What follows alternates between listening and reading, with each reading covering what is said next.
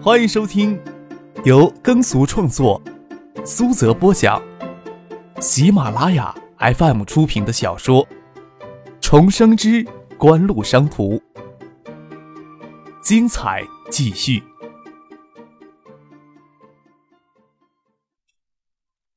第二百九十八集。当初葛明德将傅家俊拉进嘉信实业，就是指望他能帮着振兴嘉信实业。张克却给他带了一副沉重的铁镣，让他再去跳舞。即使带上沉重的铁镣，傅家俊所率领的团队经过近一年的时间努力，也可以适当的加速前进了。张克的意见还是那几点：适度的加速开发可以。利润需要及时抽出来，以港元结存，增加嘉信实业的资金流动性。东南亚地区的业务展开，还是要进一步向当地银行追加贷款。即使亚洲金融风暴来袭，东南亚的叠机业务惨遭损失，也可以在当地贬值中弥补掉大部分的损失。相信谢建南、葛英军他们为了加快东南亚地区叠机市场的速度，会直接掏真金实银进去。预想到这种未来。张克心里却是相当的滋润。张克几次到香港来，不是在港大附近，就是在南区附近滞留。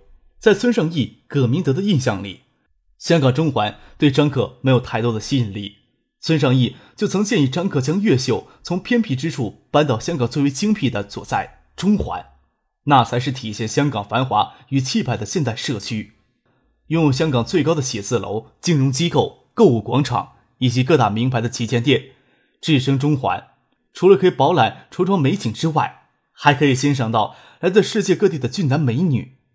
当然，张克、许思他们也是别人欣赏的对象。日后的中环中心还是陈旧的住宅区，张克说要停下来看看。站在巷道里，可以看见香港最繁华街景的一有九六年被视为香港的象征建筑中银大厦，也在视野之内。大家都跟着张克从商务车里出来。葛明德看到张克注视着中银大厦的方向，笑着说：“以锦湖的潜力呀，不久的将来就应该在那里拥有一席之地了。”他们今天要去的目的地，也就是中银大厦。张克在这里下车，是车子刚拐过街道时看到皇后大道的路牌，原来这里也属于皇后大道的范围，才想下来看一看。九十年代中期。内地人知道皇后大道这个名数，大多听了罗大佑《皇后大道东》这首歌。这首歌也反映出香港人对香港回归大陆的种种情绪。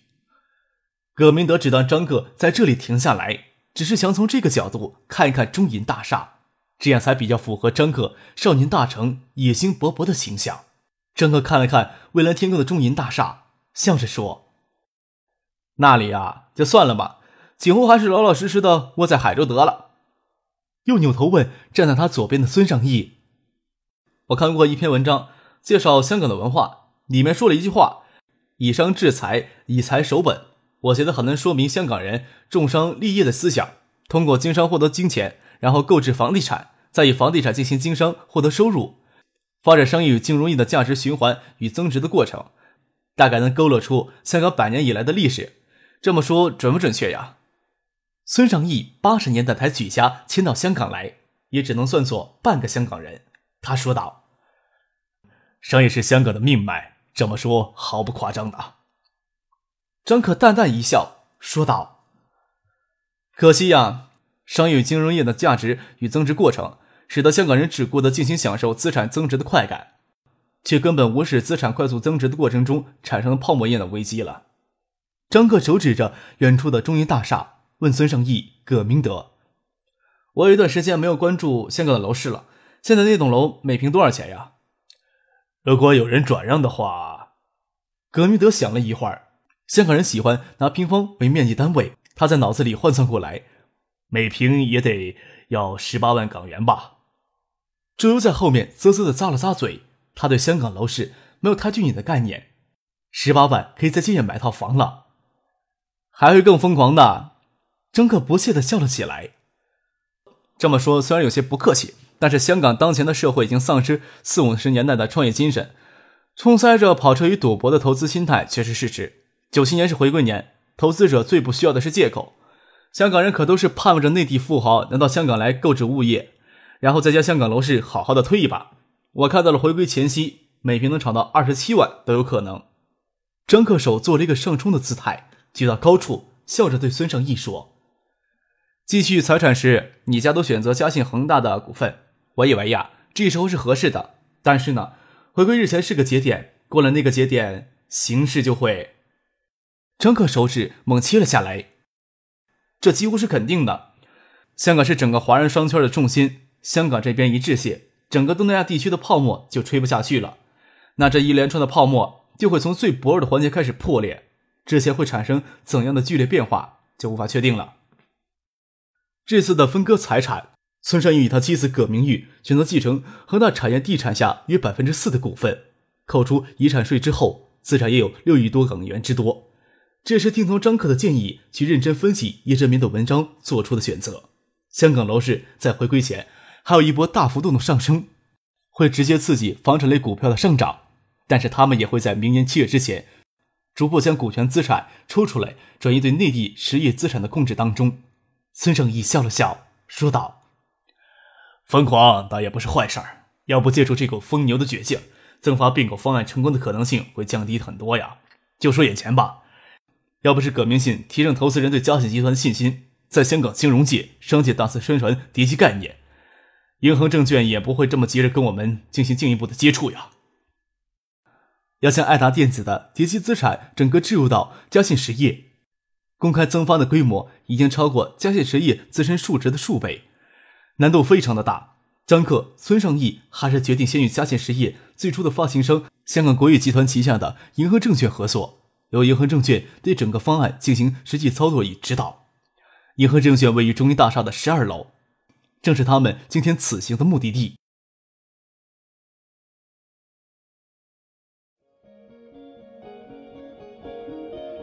您正在收听的是由喜马拉雅 FM 出品的《重生之官路商途》。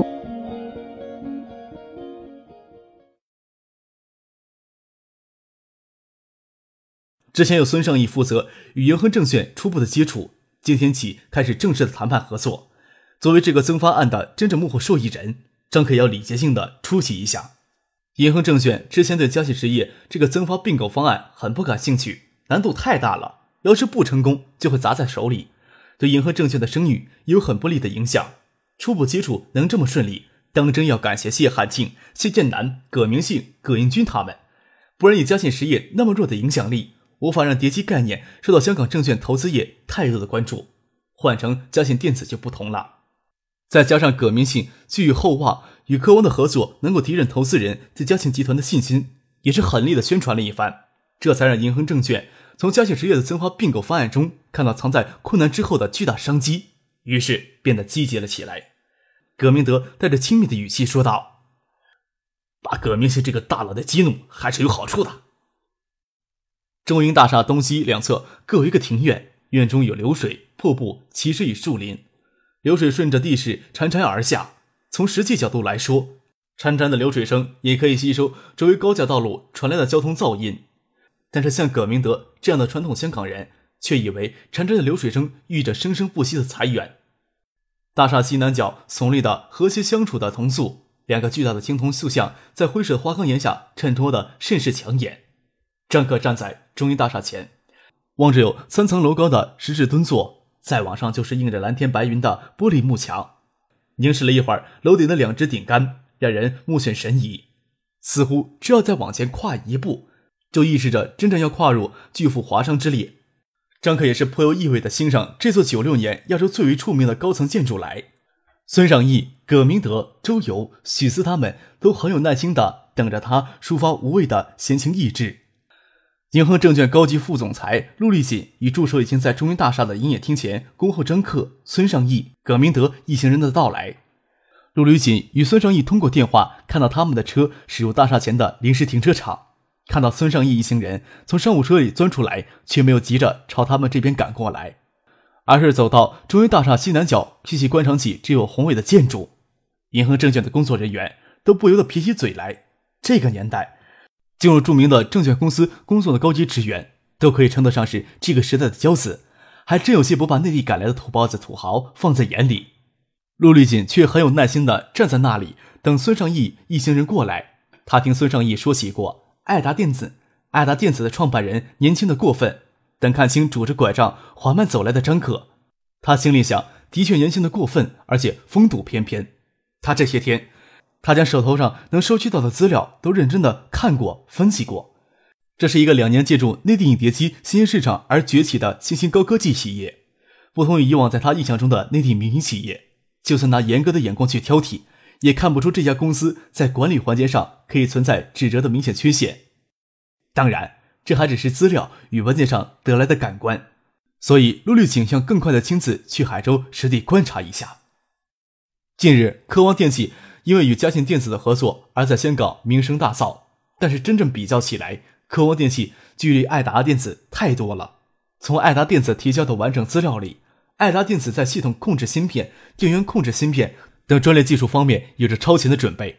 当前主流碟机外形还有些粗笨的情况下，爱达电子不仅有能力做出超薄机体，还提出自带液晶屏移动 VCD 的概念。相对于专利技术研发也进行了大半特别是最近与美国 TI 公司合力的机芯工厂项目，更毫无疑问地拟定了爱达电子在碟机产业的龙头地位。有美国 TI 公司这样海外电子巨头参与的合作。更能得到香港投资人的信任，这倒是不争的事实。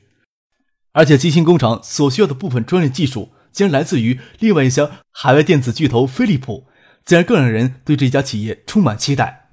有什么特殊的魄力，能将两家声名显赫的海外电子巨头拉到一家旗下来进行合作呢？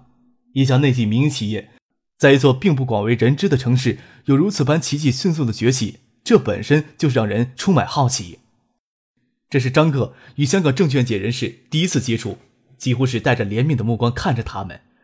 也就只剩下半年多的好时光，从整个经济事态来看，他们要挨到七年之后才能松口气。初步上台的结果是由银河证券对嘉信实业整个增发方案进行操作指导和业务服务，还需要会计师、资务评估事务所对爱达电子叠机业务进行全方面的考察，并给出权威的评估报告之后。才进一步谈判商议承销方式与承销费用的问题。当然，银河证券也提出了为进一步完善爱达电子的财务结构，会推荐两家香港投资机构参股爱达电子。爱达电子从一开始被注册为股份公司以来，总股数变化不大，包括周游、蒋威、鲁庆生等人在内的股权激励，总股数由一千万增加到一千四十万左右。根据爱达电子九六年的财务水平，每股净资产达四十元。每股盈利更是达百元。张克很清楚，想要增发并购方案顺利实施，向发行券商让出更多的利益，那是必然的。这几乎是国内企业走向海外资本市场必须给剥削的一块。银河证券提供所谓的两家香港投资机构，自然就是银河证券利益关联机构。张克同意以每股四十美元的价格，向这两家机构发行不超过一百万股的股票。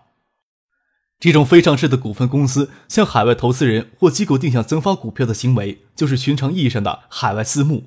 根据香港法律对股份公司的约定，海外投资机构参与定向增发的股票，可以在六个月后进行转让。也就是说，六个月之后，增发方案顺利实施，这一部分股票转换成嘉信实业公开发行的股票，投资机构就可以在香港股市减持获利。这一部分的获利通常是发行费用的数倍。